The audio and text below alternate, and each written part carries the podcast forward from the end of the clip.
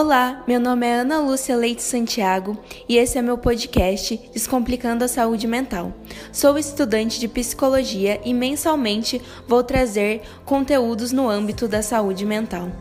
Nos tempos de pandemia, nunca foi tão importante discutir a relação entre saúde mental e isolamento social.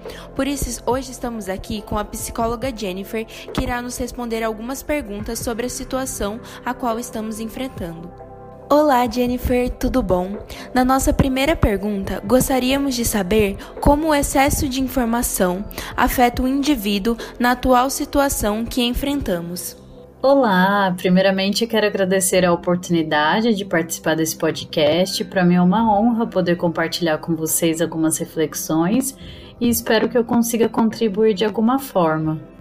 Bom, uma coisa que eu acho importante falar é que as informações elas são importantes, né, para que as pessoas tenham consciência de que é algo real e deve ser tratado com seriedade, né, porque se trata-se de vidas, né, mas o excesso dessas informações pode causar muita ansiedade, né, então é importante filtrar, né, de uma maneira saudável e escolher um meio de informação confiável, sem ficar olhando mais do mesmo por longas horas do dia, né? Ou só falar sobre isso, né? Então é necessário encontrar um equilíbrio saudável e tentar se desconectar um pouco quando se perceber ansioso demais, procurar entender esse sentimento, acolher e a partir disso escolher formas mais saudáveis de lidar com a situação, né? Precisamos ser realistas com o que está acontecendo, mas sem permitir que essas informações é, dominem aí, né, ou tomem conta do nosso dia inteiro. Na situação atual, muitas escolas e faculdades optaram por trocar o ensino presencial para o ensino EAD. Você acha que essa troca pode prejudicar o desenvolvimento de aprendizagem dos alunos? Para falar sobre educação e ensino EAD, é, a primeira coisa que eu acho que é importante a gente pensar é sobre o impacto né, das desigualdades sociais nessa transição obrigatória de ensino, né? levando em conta que muitas pessoas não possuem acessos básicos, então quem dirá acesso né, a esses recursos necessários para ter, de fato, um estudo mais efetivo.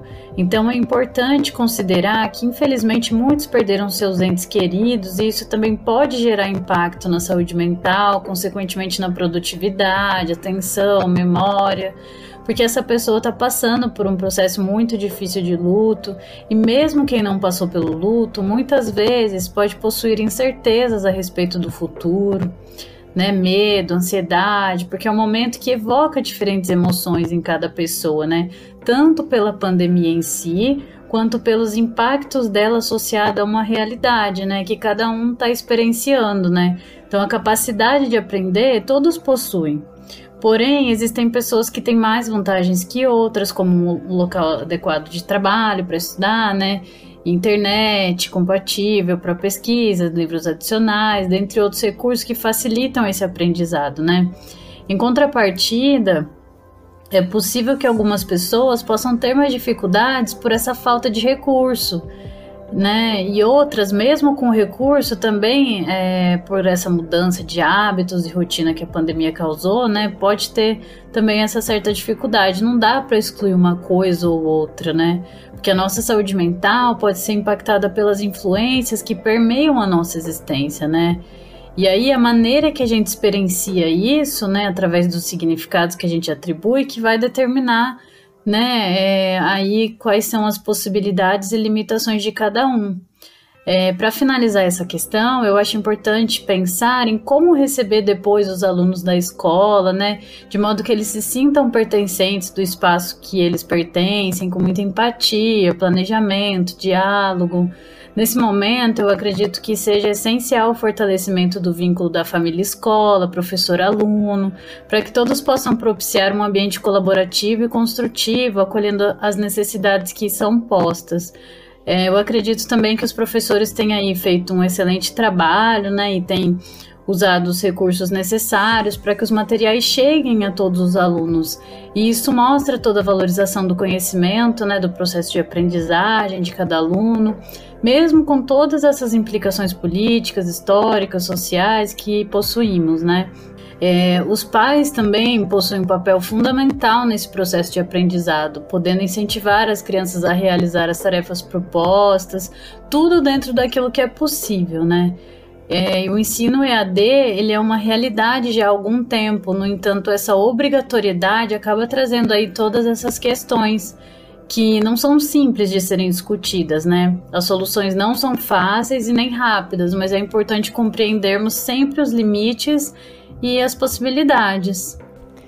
Gostaríamos também de saber se o isolamento social pode piorar o surgimento de alguns transtornos mentais. Sim, infelizmente é possível, porque é uma situação onde todos são obrigados a fazer um isolamento sem poder fazer uma escolha, né? Então torna-se algo que atenua esse sofrimento, ansiedade das pessoas que já possuem, né? Algo ali pré-existente, principalmente pela frequência, da intensidade desses sintomas, se a pessoa está ali muito exposta a informações constantes, um ambiente estressante. É importante manter o contato com as pessoas mais próximas e fazer daquela relação familiar um ambiente acolhedor, né? Onde todas as pessoas ali consigam compartilhar as suas angústias. As crianças, por exemplo, podem demonstrar angústias de maneiras diferentes, com muito choro, alterações do sono, hiperatividade, e todos esses sentimentos precisam ser acolhidos. Os adolescentes podem ficar mais introspectivos, é importante também respeitar o espaço de cada um para as pessoas que moram sozinhas, ligar, fazer chamada de vídeo enquanto almoça, cozinha, são maneiras ali de compartilhar momentos à distância. É, eu acho muito importante também falar sobre o aumento da violência doméstica, que tem sido bem crescente, né? Assim, eu faço um apelo para que a vizinhança, para que as pessoas ajudem aí denunciando, oferecendo apoio de forma segura, né? Pensando em estratégias que possam ajudar essa vítima, né? Não ficando calado, né? A denúncia pode ser feita no 180 de forma sigilosa. A saúde mental dessas mulheres de, vítimas de violência é algo muito preocupante porque acaba enfraquecendo aí o contato com a rede de apoio que ela possuía antes da pandemia né? Aumenta o serviço doméstico, a exposição ao medo constante ali, trazendo consequências, infelizmente, muito graves. Alguns estudos também indicam é, o estresse como um fator, né? Bem ali importante dos profissionais da linha de frente, né? por conta dessa separação da família, né? Muitas vezes a exposição constante com os casos graves, o medo da contaminação, as rotulações dos vizinhos por saber que aquele funcionário trabalha no hospital, né? Pressupondo que ele possa vir contaminar alguém. Então é algo que tem desencadeado bastante estresse também, que precisa ser acolhido, né, de alguma forma. E para finalizar, gostaríamos de saber como a pandemia impulsionou os aplicativos de relacionamento e fez atingir números inimagináveis. Eu acredito que os aplicativos de relacionamento tenham sido impulsionados pela necessidade de interação, né? Como nós somos também seres sociais e principalmente por sermos brasileiros, né? Nossa cultura é uma cultura que as pessoas gostam de se reunir na sexta-feira, aos finais de semana, com os amigos, né? Para curtir uma festa. Aos domingos, muitas famílias fazem aí suas reuniões, vão às suas instituições religiosas, aqueles que são religiosos os que não são se reúnem com a família de outra forma, né, ou com os amigos. Então, é, esse rompimento abrupto aí das atividades acabou formando grupos, né, seja pelo WhatsApp e outros aplicativos, é, suscitando eventualmente a vontade de conhecer novas pessoas em aplicativos também, né, nesses diversos aí para para conversar, construir vínculos, né, e, e afins, né, com esse objetivo aí de de interação mesmo. Bom, e por último eu quero muito agradecer a participação desse podcast. Eu espero que eu tenha conseguido contribuir de alguma forma aí com algumas reflexões aí para vocês e um abração a todos, beijos. Bom, pessoal, esse foi o primeiro episódio do Descomplicando a Saúde Mental. Eu sou Ana Lúcia Leite Santiago e espero você no próximo episódio.